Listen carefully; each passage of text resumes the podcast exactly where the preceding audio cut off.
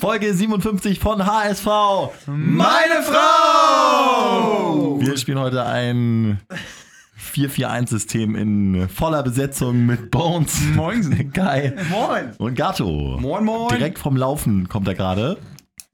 Oh, absolut. War ja. erfrischend, bist in Form. Ja, äh, seit äh, ein paar Tagen immer besser, ein paar Wochen immer besser. Ich steigere mich langsam. Mit welchem HSV-Spieler könntest du es aufnehmen, läuferisch? Optisch Janicic auf jeden Fall. Und Lasogga. Lasogga auch, ja. Ähm, Janicic kommen wir später drauf zu sprechen. 0-0. Wir haben gerade schon, bevor wir jetzt die Mikros angeschaltet haben, darüber diskutiert, dass das natürlich eine undankbare Folge ist heute.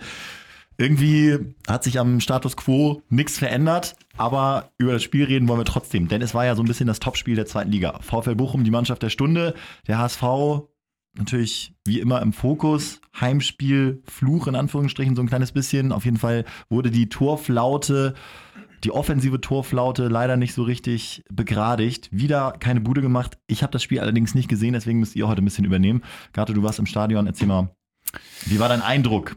Ja, ich war sogar relativ fit Ganz, im Stadion. ganz konkret, wo, woran lag es, dass sie kein Tor gemacht haben? Oh, das ist ja jetzt sehr, sehr tief eingestiegen, ne? Also, woran lag es? Ja, du äh, musst das Spiel zusammenfassen, musst du ja nicht. Ich glaube, irgendwie jeder Ja, hat du ja kannst ja erstmal sagen, 52.000 Zuschauer waren da.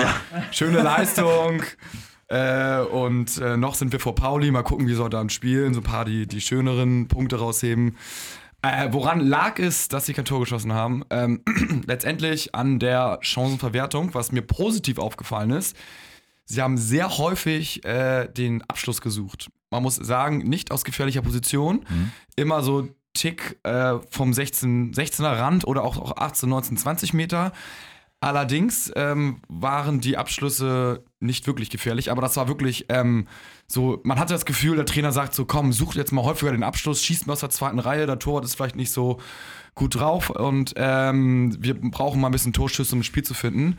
Äh, ja, das haben sie alle getan, brav, aber da ist nichts Zählbares rausgekommen. Waren das für dich so Abschlüsse für einen Trainer? So ähnlich wie so Sprints, wo man von vornherein weiß, dass sie nichts bringen, aber einfach damit, damit ein paar Leute klatschen? Für die Statistik. Nee, Ja. die waren, also was jetzt ein bisschen fehlt, ist aber nicht, nicht das Schießen, sondern überraschend jetzt mal den, den Pass tatsächlich so zum freien Mann oder nochmal abprallen lassen oder sowas und dann ist halt einer frei vom Torwart. Äh, Ito hat das zwei, dreimal mega gut gemacht, eins gegen eins Situation und dann den Abschluss. Nur wenn du halt weißt, der setzt zum Schuss an, dann ist es eher ein Schüsschen und äh, er hat noch nicht, er strahlt noch nicht die Torgefahr aus, sag ich jetzt mal. Den so. lass wir schießen, den lass wir Ja. schießen, kommt dann so von hinten. Ne? Ja. Kai, äh, deine Analyse einmal. Ja, ich würde da mal sehr äh, theoretisch mit zwei Ansätzen rangehen. Und zwar mein erster Ansatz ist so ein bisschen der Matthias Sammer-Ansatz, dass äh, aktuell im deutschen Fußball und auch speziell dann beim HSV wirklich diese Individualisten und dieses äh, freie Spiel, was nicht vom Trainer vorgesetzt wird, wo der Sp- Charakter des Spielers sich wirklich zu 100% frei entfalten darf, im Moment fehlt beim HSV und das dadurch ein bisschen verkrampft wirkt. Es wird sehr viel nachgedacht und das kannst du im vierten Viertel vorne einfach nicht gebrauchen und äh, ja, da, da wurde mir einfach in der Länderspielpause zu wenig gemacht von äh, Herrn Titz. Auf der anderen Seite, klar, steht die Defensive, das muss man sehr loben. Und ähm, der zweite Ansatz äh, wäre von mir, dass sozusagen die, ähm, der Fokus, das liegt, äh, dass die Schuld daran immer noch ist, dass wir vorne harmlos sind, dass 1 zu 5 gegen Jena war. Äh, Ja, Jan das- Regensburg. Äh, gegen Jan Karl- Regensburg und Karl Karl Zeiss Karl Zeiss, in der äh, Oberliga nein. Ost. Also gegen, ähm, da hast du einfach so viel verspielt, äh, dass du danach gezwungen warst, den Fokus so stark auf die Defensive zu legen. Und jetzt musst du das erstmal wieder aufarbeiten, dass du auch vorne irgendwie dir wieder Lösungen erspielst. Und Ja, ähm, vier der letzten sechs Heimspiele natürlich inklusive des 0 zu 5 äh, kein Tor erzielt. Aber teilt ihr so ein bisschen wenigstens meine Meinung. Ähm, ich bin nämlich eigentlich gar nicht so unzufrieden. Also ich bin eher zufrieden als unzufrieden mit so einem 0-0 gegen die, in Anführungsstrichen, Mannschaft der Stunde. Ganz konterstark, super gefährlich. Äh, da äh, kannst du natürlich auch schnell mal einen kriegen. Und außer diesem Lupfer, also ich habe mir jetzt die Highlights angeguckt, gab es ja jetzt auch nicht so viele Möglichkeiten für Bochum, was ja dafür spricht, dass wirklich diese Stabilität, die wir ja eingefordert haben, da ist. Und das ist ja nun mal die Basis für, man sagt ja immer, dann Meisterschaften zu gewinnen, indem man eine gute Defensive hat. In dem Fall, um eventuell dann auch äh, oben mit dabei zu sein. Und beim Sieg, kann man ja auch mal dran erinnern, wären wir punktgleich mit Köln gewesen. So furchtbar ist das also alles nicht. Und Ich- da, da muss man auch mal eine Sache noch zugutehalten. Ich meine, es verteidigen da ja nicht nur vier Spieler, sondern eben auch die Stürmer. Und wenn die eben vorne schon so viel zurückarbeiten und äh, so aggressiv da auf den, auf den Ballführenden gehen, dann kann man denen dann vielleicht auch mal verzeihen, dass ein, zwei Prozentpunkte vorne fehlen. Wobei die auch mal, also da, da fehlt ja das Risiko dann, oder? Das haben wir jetzt auch so ein bisschen gesagt. Also in der vordersten Reihe so ein bisschen der Mut und die Unbeschwertheit. Ne? Vielleicht haben sie die Power nicht, wenn sie zu sehr nach hinten ackern, Ja. aber. Ja, aber ähm, sie haben, sie haben also gutes Pressing gespielt, fand ich. Also Bochum hatte oftmals keine Lösung, den Ball ins Ausgeschossen oder irgendwo blind hin. Und dann muss man tatsächlich, finde ich, auch sagen, es war eines der besseren 0-0, so wie Titz das gesagt hat. Denn ähm, es war ein Schritt nach vorne, aber nicht der große, den wir uns vielleicht alle erhofft haben, sondern ein kleiner. Ähm, die Basis wurde gehalten, wie du gesagt hast, mit, dem, mit der Defensive. Aber ich fand, wir waren häufiger im letzten Viertel das, was wir davor gar nicht waren. Davor haben wir noch mehr hintenrum gespielt. Wir haben überhaupt keine Idee gehabt ab der Mittellinie. Und diesmal waren wir viel in der 16er Nähe, auch viel in der Ecke, ähm, haben auch oft den Abschluss gesucht. Aber natürlich am Ende des Tages ist es 0-0 ausgegangen und nicht irgendwie 3-0 oder 3-2. Aber es war trotzdem ein, ein kleiner Schritt in die richtige Richtung. Und ich denke jetzt mal so aufstellungstechnisch ähm, ist da noch ein, zwei Sachen zu optimieren. Wang hing da sehr in der Luft, hat da kein, kein gutes Spiel gemacht. Sehe ich auch eher auf den Außen, muss ich sagen, als der Zentral hat. Ah, Das ist- tatsächlich? ja, also ich fand, er hat sich da sehr aufgerieben und ich finde, der ist mit dem, mit dem Rücken quasi ähm, zur Seitenlinie besser, hat das Spiel vor sich, kann dann überlaufen, kann dann nach innen ziehen. In der Mitte war ein bisschen fehl am Platze und äh, nicht, dass Lasogga jetzt da irgendwie, als er reingekommen ist, eine bessere Figur gemacht hat. Leider muss ich da auch sagen, ohne mir zu nahe zu treten, es sah eher wie so ein 36-jähriger Haudegen aus, der dann irgendwie eingewechselt worden ist und der dann vorne nochmal mit sehr viel Wille und sehr viel Leidenschaft versucht hat, was zu reißen, aber ja, nicht viel gerissen hat. Mhm. Boah, das waren so, also jetzt so vorne so die Sachen, wo ich sagen würde, hm, Was sagen die Zahlen, Bones? Welcome back. Erstmal, erstmal wie, wie sieht's aus zu Hause? Wie, was ist los mit der Wand? Du hast sehr müde Augen. Ähm, ja, der ähm, Maler muss ja dreimal vorbeischauen. Ja. Äh, erstmal die Grundierung, dann zweimal der Putz. und morgen kommt äh, die zweite Lage Putz rauf und dann im Laufe der Woche noch dann die Farbe und dann nächste Woche der Boden und Mitte November die Küche an sich. Die Farbe dann hoffentlich auch wieder in dein Gesicht, ne? Du bist ja richtig, du wirkst richtig abgeackert. Hast du dir, hast das Spiel gesehen und ein bisschen, bisschen nochmal die Statistiken äh, durchgewühlt? ich bin wirklich äh, eingeschlafen, so in der 60. kurz für eine Viertelstunde. Wow. Weil das war wirklich, äh, in der ersten Halbzeit gab es noch so mehr oder weniger, wenn man es so nennen kann, sechs Torschüsse des HSV, aber in der zweiten Hälfte war es wirklich wieder sehr, sehr bieder, was dort angeboten wurde. Und ich fand es äh, richtig, was Gato gesagt hat. Man hat mal versucht, so zweite Reihe Schüsse. Und dann habe ich mich natürlich auch gefragt, was du meintest, ob es Schüsse für den Trainer waren, einfach mal zu gucken, okay, wenn wir schon den finalen Pass und auch kein äh, Spielsystem vorne im letzten Drittel haben, dann einfach mal für die Statistik einfach mal einen draufhauen, vielleicht geht ja einer durch. Mhm. Und ich fand es aber sehr, sehr ermüdend und ideenlos. Das Ergebnis finde ich gut, aber mir macht doch echt die äh, ein bisschen Sorgen, dass halt kein System irgendwie erkennbar ist, wie Titz äh, tiefstehende Mannschaften ausspielen lassen will. Es gab ja auch eine Woche Aber trainingsfrei. mit, mit einem System, aber ich fest von überzeugt, mit einem System kannst du keine tiefstehende Mannschaft ausspielen, sondern nur mit den Spielern, die den entsprechenden Mut haben. Also kannst kannst sagen, was du willst, kannst auch ein äh, äh, 2 2 6 spielen lassen, dann wirst du auch Ja. nicht die Leute überrennen. Also im System meine ich auch eher, dass wirklich so festgelegte Laufwege vorher einstudiert werden. Das ist, also ist das hochge hochgegriffen, der Vergleich, aber aber du Guardiola ja nicht gegen Hütchen. Nee, aber Guardiola hat ja wirklich beispielsweise wirklich fest vorher angesagt, wo wer laufen muss, damit man die Gegner, die so und so stehen, wirklich ähm, aus der Defensive lockt oder aus der Reserve lockt. Und ähm, ich sehe jetzt bei Titz noch keine guten Lösungsansätze oder es, vielleicht setzen die Spieler das auch ungenügend um, was er im Training äh, den einbläuen will. Also wenn du jetzt schon Guardiola zitierst, ne, ich habe es mir so ein bisschen reingezogen, was, was so seine Trainingslehre ist und so, wenn man es ganz vereinfacht sagt, dann äh, ist ja seine Philosophie, ja, er gibt vor, wo die Leute zu stehen haben, zum Beispiel die Außenspieler bleiben kleben, egal wo der Ball ist, ähm, aber es geht ihm darum, dass er den Ball quasi als Trainer von der Seitenlinie ins gegnerische letzte Drittel befördert. Und, Und ab da sagt er, macht was draus. Okay. Und genau das ist ja das, was beim HSV fehlt. Ja. Okay, stimmt, ja, wenn man es so betrachtet. Also äh, Da wer- kann man dann sagen, da macht, kann man gerade einen Haken hinter Titz machen, weil das hat er dieses Spiel, finde ich, äh, gut gemacht. Aber dann haben sie tatsächlich nicht draus gemacht, nichts draus gemacht. 57% Beibesitz lese Genau. ich gerade und eine Passquote von 77 Prozent. Ja. Also die Ähm, ist ein bisschen runtergegangen, ähm, aber ich fand, das war jetzt ein gutes 0-0, Punkteteilung war gerecht, aber ich fand es halt, ähm, Ich fand zu wenig, wenn man es auf die Saison betrachtet. Wir sind auf jeden Fall noch in Schlagdistanz und wie Titz heute auch richtig gesagt hat, ähm, vor der Saison hätte jeder diesen, diese Tabelle so unterschrieben, dass du in unmittelbarer Schlagdistanz auf den ersten bist. Also Hm. die äh, Platzierung sagt jetzt nichts über den tatsächlichen Tabellenstand aus. Trotzdem hat natürlich auch Ralf Becker recht, wenn er sagt, wir müssen, wenn wir aufsteigen wollen, unsere Heimspiele gewinnen. Nur, Ja. ich finde nur jetzt gegen Bochum, formstarke Bochumer Mannschaft, da ist ein 0-0 manchmal als Heimmannschaft Eben. irgendwie okay. Und der HSV tut sich ja offensichtlich leichter äh, vor fremdem Publikum jetzt. Äh, woran kann das liegen? Glaub, glaubst du, das ist so ein bisschen die junge Truppe, die, die jetzt schon Angst vor Fehlern hat vor der, vor der Heimkulisse? Wie war so die Stimmung? So eher so pfeiflastig, sage ich jetzt mal? Nee, oder? nee, nee, nee, am Anfang war sie gut und es wurde eigentlich bei Hand, Hans Auswechslung wurde ein bisschen gepfiffen. Also nicht, dass ausgewechselt worden ist, sondern ich glaube ein bisschen Hand Ja. ausgepfiffen. Äh, aber ansonsten war das okay. Auch, also ein, zweimal ein Raun, wenn man nach hinten gespielt hat. Aber eigentlich war es sehr, sehr positiv.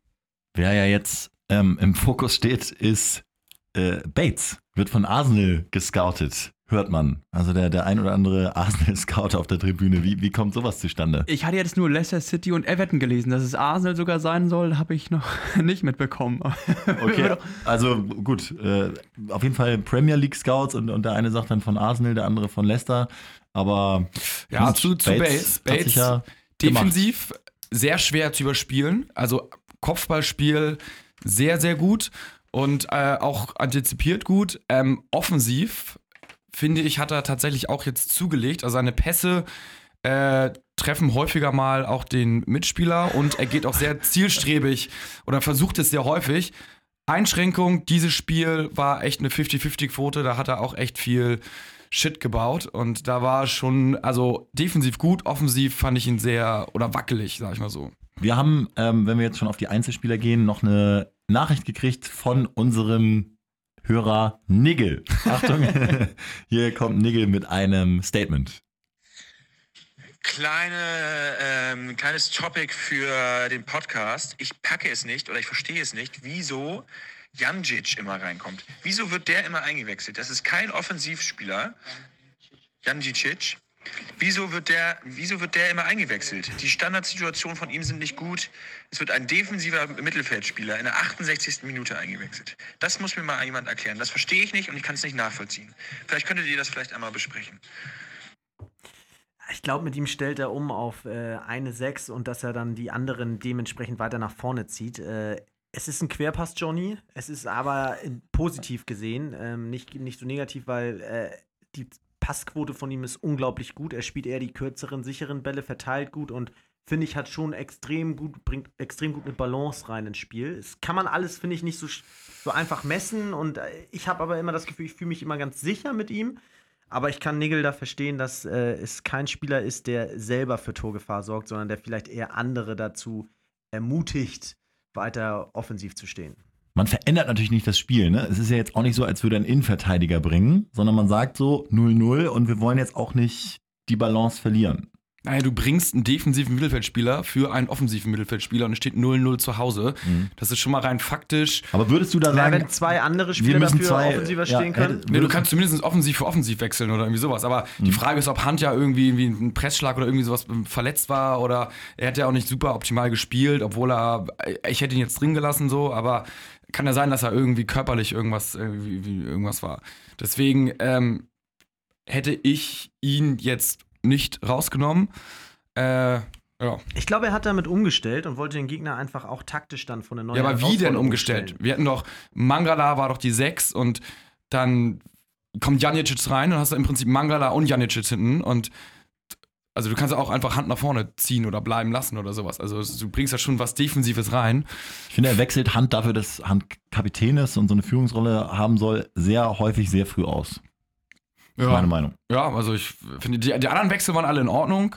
Äh, also Ito ist schade, weil er hat schon äh, viele 1 gegen 1 gezogen und hat einen, finde ich, also finde ich, gut gespielt und was gebracht. Diesmal auch mit Ergebnis hinten raus, also hat nicht alle Bälle verloren. Jatta war erfrischend in jeder Hinsicht. Also der hat mal, also bei dem denkt man zumindestens, äh, es könnte was durch Zufall passieren. Also die Frage ist immer so ein bisschen, wie viele Anläufe braucht er dafür, damit mal was Überraschendes passiert. Er verliert auch mal gerne völlig spektakulär den Ball äh, und dann denkt, ach du Scheiße. aber man hat trotzdem das Gefühl, ein überraschender Pass, überraschende Aktion könnte zum Tor führen. Aber es ist natürlich dann so ein bisschen, Das Hoffen.